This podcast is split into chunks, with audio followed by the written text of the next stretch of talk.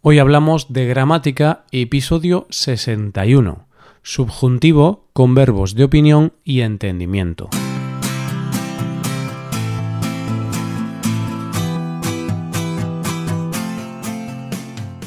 Bienvenido a Hoy Hablamos de Gramática, el podcast para aprender gramática del español cada semana.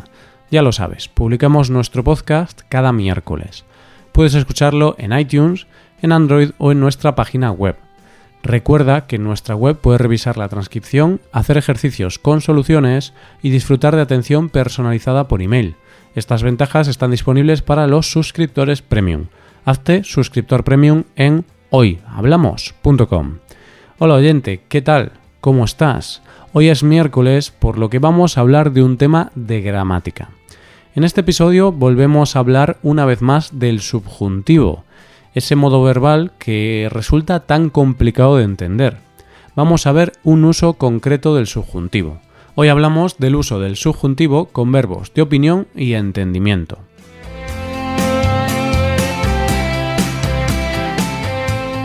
En episodios pasados ya hemos hablado del subjuntivo. El subjuntivo es un tema muy amplio. Hay muchos usos distintos y es algo que se aprende poco a poco. No puedes aprender a usarlo en un día ni en un mes e incluso diría que no puedes aprenderlo en un año. Pero tranquilo, esto no significa que no puedas aprenderlo poco a poco y dominarlo con el paso del tiempo. Para eso estamos nosotros con este podcast, para explicarte de vez en cuando algún uso del subjuntivo y de otros temas y así cada semana mejoras un poquito tu gramática o revisas temas que ya habías aprendido anteriormente. En anteriores episodios vimos usos del subjuntivo. Hablo de los episodios 42 y 46. En el episodio 42 vimos que se usa el subjuntivo en las frases que comienzan por ojalá. También lo usamos después de la palabra cuando si queremos hablar del futuro. Ojalá apruebe el examen. Cuando apruebe el examen celebraré una fiesta. Por otro lado, en el episodio 46 vimos cómo podemos expresar deseos usando el subjuntivo.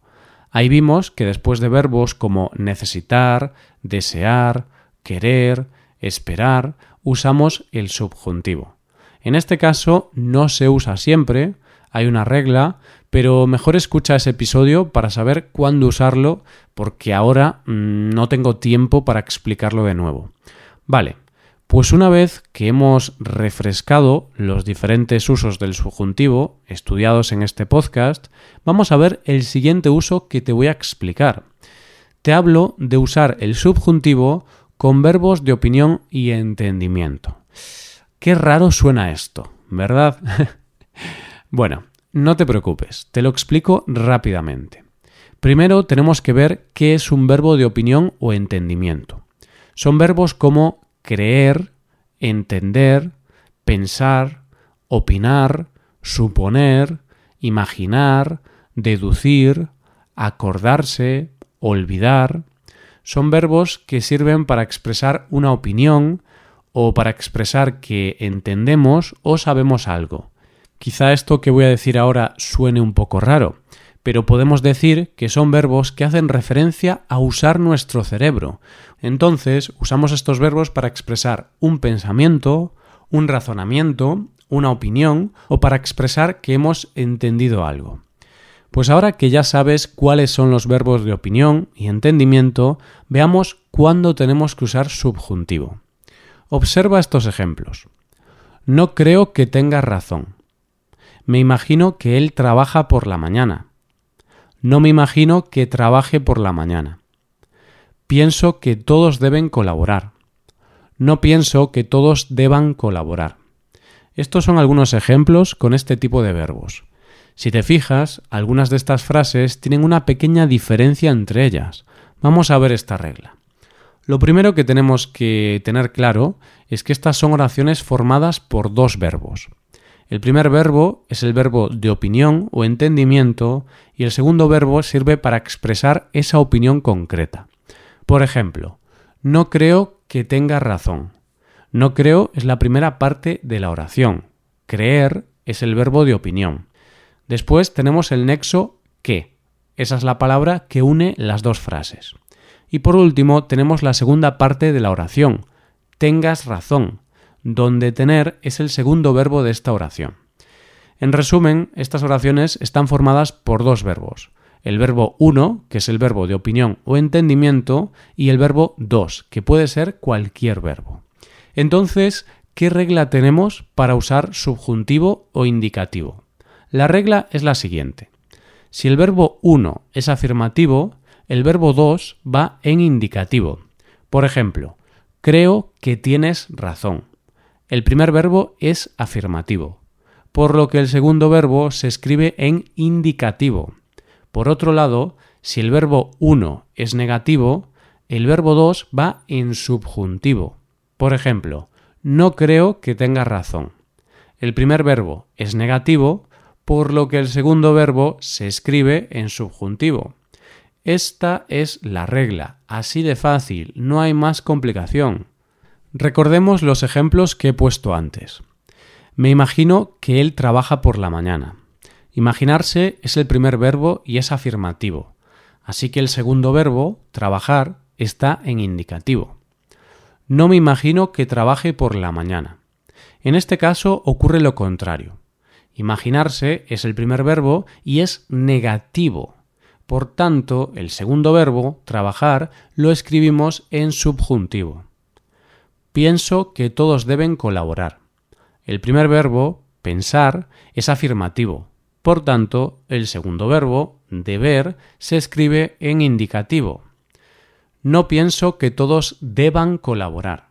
Aquí ocurre lo contrario. El primer verbo, pensar, es negativo. Por consiguiente, el segundo verbo, deber, se escribe en subjuntivo. ¿Comprendes esta regla, oyente? La regla no es muy complicada. Realmente lo complicado de esto es saber cuándo estamos delante de un verbo de opinión o entendimiento. Es verdad que puedes aprenderte algunos ejemplos de memoria, como creer, pensar, imaginarte, etc. Pero en muchas ocasiones te encontrarás con un verbo y no sabrás si se considera dentro de este grupo. Por eso, la mejor manera de aprender el subjuntivo es practicando mucho, Tienes que hablar con profesores para que te corrijan, tienes que leer periódicos, leer libros y obviamente tienes que escuchar podcast. De esa manera, poco a poco irás identificando los usos del subjuntivo y podrás comenzar a utilizarlos tú también. Por último, quiero hablarte de una regla que se repite en muchas ocasiones en las oraciones formadas por dos verbos. Cuando el sujeto del primer verbo es el mismo que el sujeto del segundo verbo, el segundo verbo va en infinitivo, es decir, no va ni en indicativo ni en subjuntivo, va en infinitivo. Por ejemplo, no pienso hacer nada. En este caso, los dos verbos se refieren a la primera persona. Yo soy el sujeto. En resumen, verbo 1 es afirmativo, verbo 2 va en indicativo. Pienso que trabajas demasiado. Verbo 1 es negativo, verbo 2 va en subjuntivo. No pienso que trabajes demasiado. Si el verbo 1 y el verbo 2 tienen el mismo sujeto, el verbo 2 se escribe en infinitivo. No pienso trabajar demasiado. Esto es todo por hoy. Ahora puedes ir a nuestra web y puedes hacer los ejercicios con soluciones para practicar y aprender esta gramática. Para acceder a este contenido tienes que ser suscriptor premium. Si te haces suscriptor premium tendrás acceso a muchas ventajas. Podrás ver la transcripción y los ejercicios de este podcast, podrás hacer preguntas y recibirás atención individualizada por email. Hazte suscriptor premium en hoyhablamos.com. Y aquí acabamos. Muchas gracias por escucharnos. Nos vemos el próximo miércoles. Pasa un buen día. Hasta la próxima.